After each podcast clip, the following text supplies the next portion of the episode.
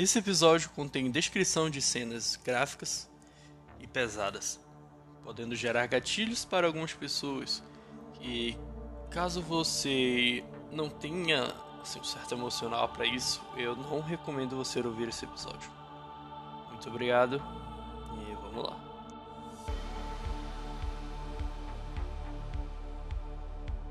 Para uma melhor experiência de áudio, peço que ponha os fones de ouvido. Obrigado e vamos lá.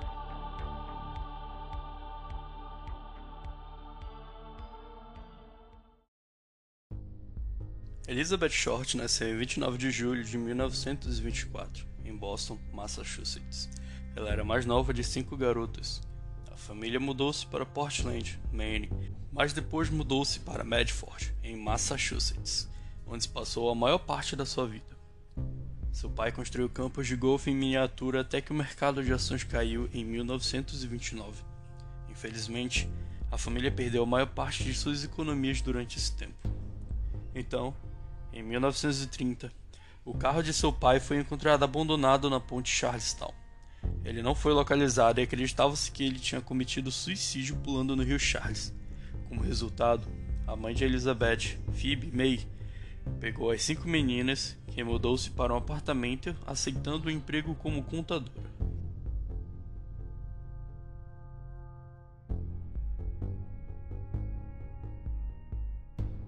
Elizabeth sofria de bronquite e ataques graves de asma, e até foi submetida a uma cirurgia pulmonar quando tinha apenas 15 anos.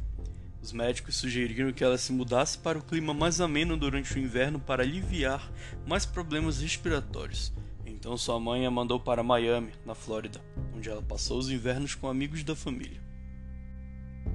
Na manhã de 15 de janeiro de 1947, a senhora Beth Bersinger estava andando pela calçada empurrando sua filha de 3 anos, Anne, em um carrinho de bebê e indo para uma loja de conserto de sapatos. Enquanto caminhava, ela notou o que parecia ser um manequim deitado na grama. Mas quando ela olhou mais de perto, descobriu que não era um manequim na verdade. Era um corpo. Ela agarrou sua filha e correu para uma casa próxima, onde chamou a polícia. Em poucos minutos, a polícia já estava no local corpo era de Elizabeth Short. O primeiro detalhe chocante foi que ela tinha sido cortada ao meio na altura da cintura. Seu torso, deitado de bruços, braços levantados sobre a cabeça dobrados em ângulos retos, e sua metade inferior estava a um pé de distância, deitada com as pernas abertas. Seus intestinos foram encontrados escondidos sob suas nádegas, e ela tinha vários cortes em suas coxas e seios, onde porções inteiras de sua carne tinham sido cortadas. Sua pele estava pálida e parecia ter sido lavada. Nenhum sangue foi encontrado no local.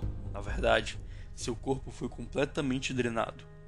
Seu rosto foi mutilado, seus lábios cortados em um sorriso exagerado, também conhecido como o sorriso de Glasgow.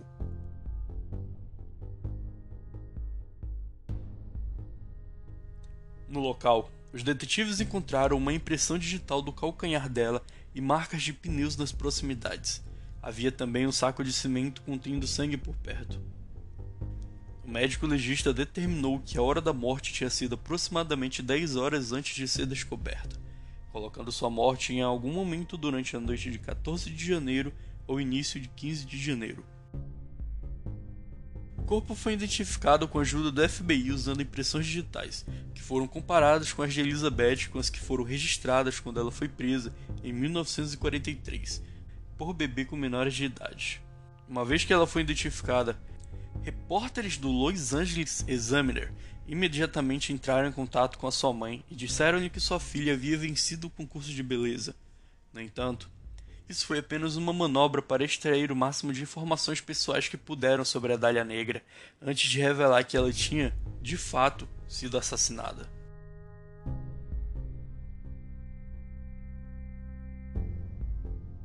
Eles se ofereceram para pagar para ela voar de Los Angeles durante as investigações, mas isso foi outra manobra para impedi-la de falar com outros repórteres enquanto eles trabalhavam em sua história.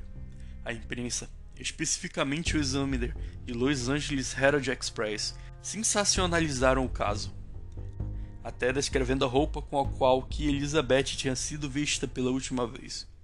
Um terno preto sob medida, com uma saia justa e uma blusa simples.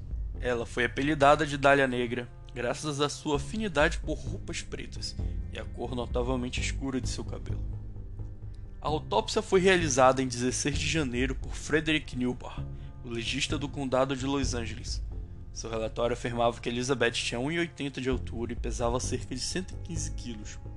Ela tinha olhos azuis claros, cabelo castanho escuro e dentes muito deteriorados. Ela tinha marcas de amarras nos tornozelos, pulsos e no pescoço. Ela teve uma laceração irregular com perda superficial de tecido no seio direito. Também tinha lacerações superficiais no antebraço direito, braço esquerdo e na parte inferior do peito esquerdo. No rosto, o legista relatou que ela tinha lacerações em ambos os lados, que se estendiam dos cantos de seus lábios e mediam 3 polegadas no lado direito e 2,5 do lado esquerdo, dando-lhe o sorriso de Glasgow.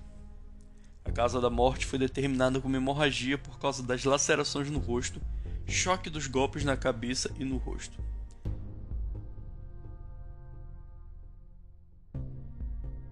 O jornal Herald Express recebeu centenas de denúncias e dicas anônimas, por meio de cartas e telefonemas, no intuito de resolver o caso. A grande cobertura da mídia fez com que, surpreendentemente, 59 pessoas confessassem o crime.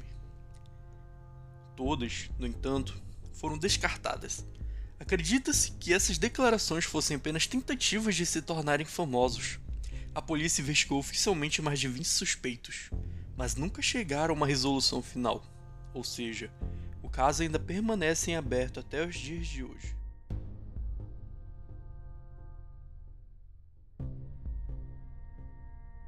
Além de interferir na investigação trazendo suspeitos, não tão suspeitos assim, a mídia sensacionalista começou a fazer associações do crime com outros casos que não tinham relação com o assassinato de Elizabeth. Alguns jornalistas forçavam ligações com outros casos brutais famosos, como as vítimas de William Herons, o assassino de Baton, por exemplo. Os perfis das vítimas e os locais da ação não eram compatíveis, e as relações foram rapidamente descartadas. O assassinato da Dália Negra pode ser considerado um dos maiores mistérios de Hollywood. Ele nunca foi concluído. As cartas, confissões e dicas anônimas não levaram a polícia a lugar algum no quesito da investigação. Até hoje não se sabe quem foi responsável pela morte de Elizabeth, o que parece quase impossível de se descobrir nos dias de hoje, depois de 73 anos do crime que chocou os Estados Unidos.